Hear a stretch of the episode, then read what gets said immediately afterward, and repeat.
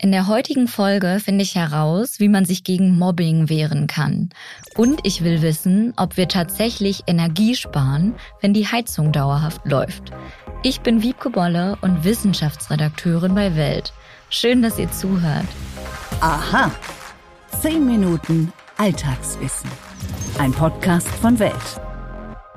Heute mal ein ernstes Thema. Mobbing ist ein Problem in Schulen.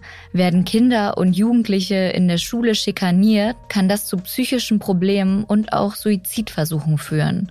Das Risiko ist höher, wenn die verbalen und körperlichen Angriffe auf die sexuelle oder geschlechtliche Orientierung abzielen.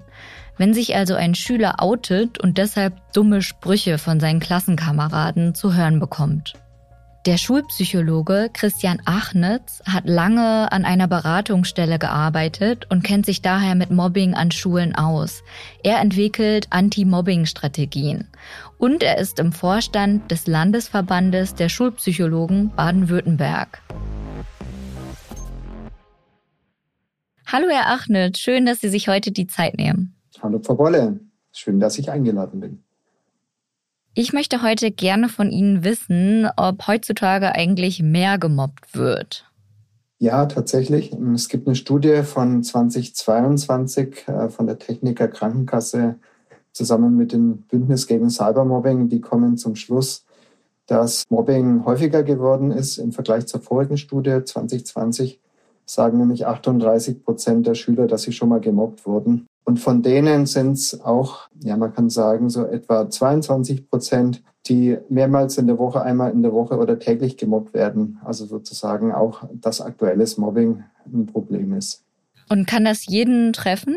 Es kann jeden Schüler treffen, wobei in der Grundschule, ja, da ist es noch nicht so häufig. Der Verbreitungsschwerpunkt ist in den Schulen, in den Sekundarklassen, also so zwischen Klasse 7 und 9 findet das Mobbing am häufigsten statt. Danach geht es wieder zurück. Unabhängig von Herkunft, Geschlecht, Hautfarbe kann Mobbing überall passieren. Ja, niemand ist davor gefeit. Es gibt zwar bestimmte Risikofaktoren, also da, wo jemand besondere Merkmale mitbringt, aber es kann in jeder Klasse passieren, in noch so guten Elternhäusern oder Schulen, kommt überall vor.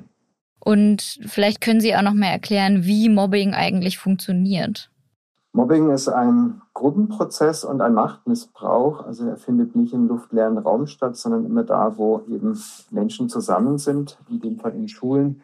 Es ist ja sowas wie eine Zwangsgemeinschaft. Äh, die Schüler haben sich nicht ausgesucht, die Lehrer haben sich die Schüler auch nicht ausgesucht und müssen irgendwie miteinander klarkommen. Und das gelingt dann gut, wenn die Lehrkraft ihre Führungsrolle klar einnimmt, aber eben auch ihre Fürsorgepflicht wahrnimmt, das heißt sich um die sozialen Belange der Kinder und Jugendlichen kümmert. Und wenn das eben ein unzureichender Fall ist, sowohl die Führungsrolle wie auch dieses soziale Kümmern, dann entsteht ein guter Nährboden für Mobbing, dann können die Schüler das soziale Miteinander oder ja, im ungünstigen Fall die Hackordnung untereinander regeln und dann kann eben Mobbing leichter passieren. Mhm. Und was bedeutet das jetzt für den Kampf gegen Mobbing?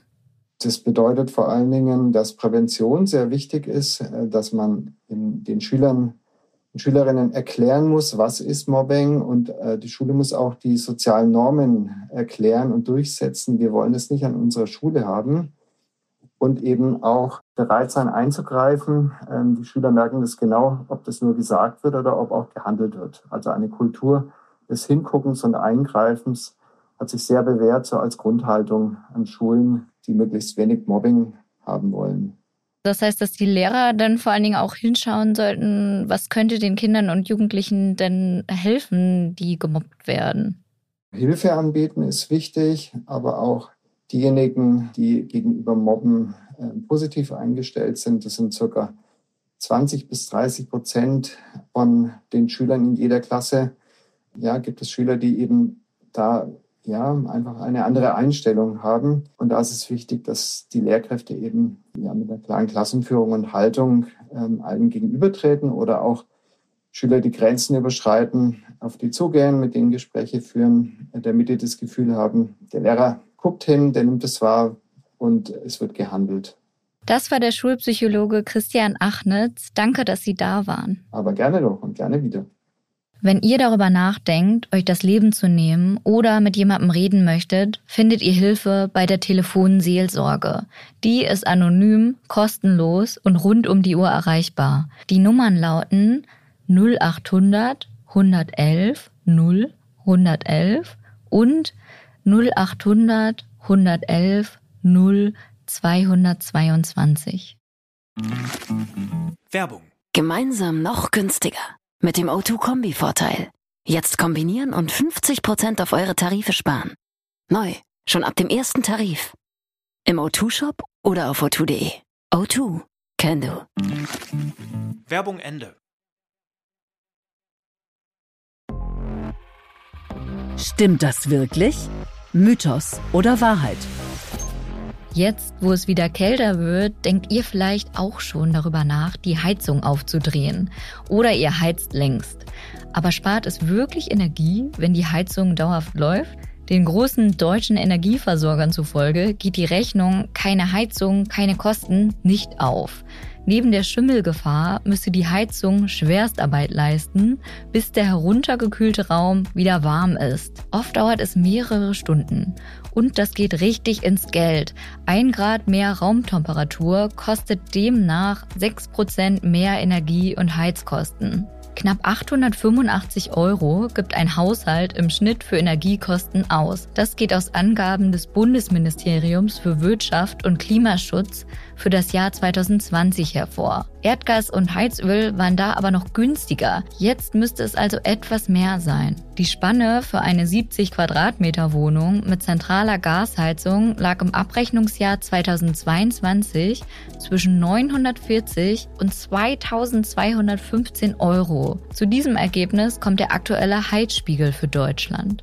In schlecht gedämmten Altbauten könnt ihr durchaus fünfmal mehr fürs Heizen zahlen als diejenigen, die in energieeffizienten Häusern wohnen. Geld würdet ihr aber trotzdem sparen, wenn ihr kontinuierlich auf niedriger Stufe heizt und den Heizkörper nie ganz ausschaltet. Die Temperatur solle dabei nicht unter 16 Grad fallen. Auch volle Pulle sei keine gute Idee, denn ein Thermostat hält jeden Quadratmeter sowieso konstant auf der gewünschten Temperatur.